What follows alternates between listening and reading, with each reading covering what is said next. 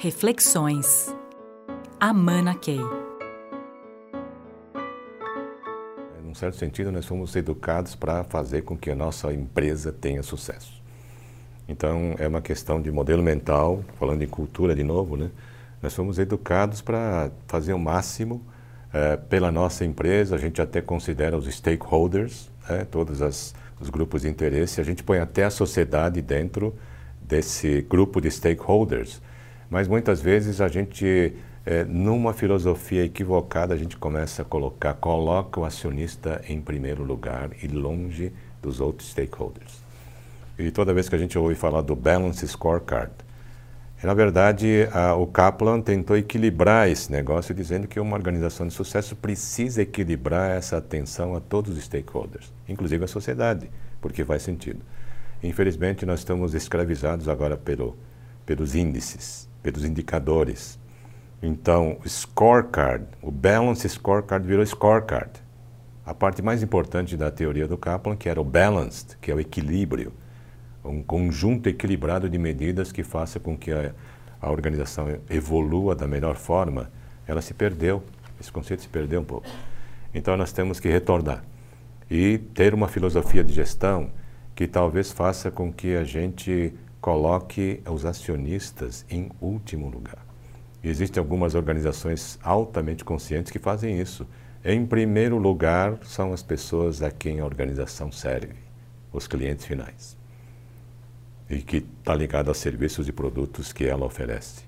E todos os outros stakeholders, primeiro e em último, os acionistas. O que significa que é, se, ou, se a organização não trata bem todos os stakeholders anteriores, os acionistas não merecem o lucro que geram, porque ele não é de grande qualidade.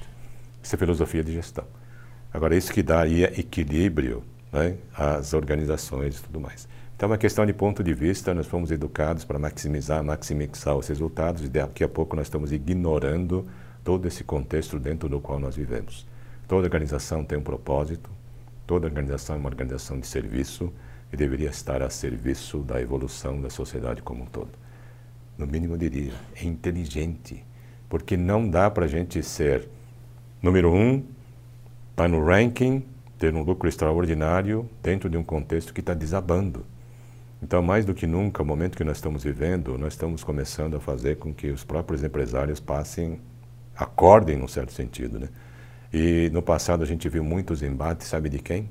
Dos idealistas, dos utópicos e das pessoas pragmáticas que buscam lucro, talvez até a qualquer custo, e ainda fazem bullying em relação aos idealistas, chamando quase de trouxas. Então isso está ficando evidente agora que no longo prazo a gente está vendo para onde que essas coisas estão indo. Eu sempre lembro de uma lei universal que diz o que a gente semeia, a gente colhe.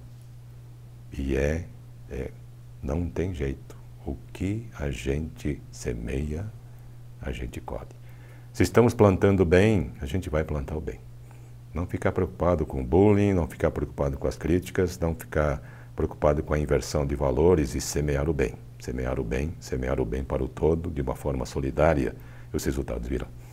Agora, se a gente semeia coisas negativas, né, o lucro a qualquer preço e faz qualquer coisa para maximizar o lucro, você está semeando uma série de coisas que um dia voltam. É o que nós estamos vendo. Então, talvez seja um momento muito interessante de todos nós pararmos para refletir, independentemente de onde, o que, que a gente andou semeando, esse, esse momento de parar e refletir e dizer Será que eu quero continuar fazendo as coisas dessa forma? Será que eu não preciso pensar cada vez mais no todo maior, até para minha própria organização né, ser sustentável e conseguir gerar resultados extraordinários?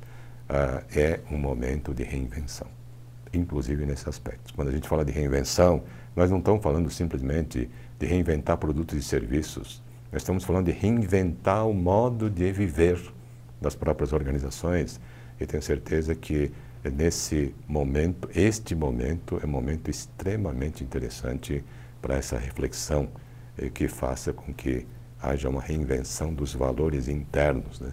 Isso vai ser fantástico, porque isso representa um enorme mutirão de pessoas sintonizadas e empresários sintonizados à busca do bem comum e fazer com que o todo esteja evoluindo o tempo todo. Vai ser bom para todos.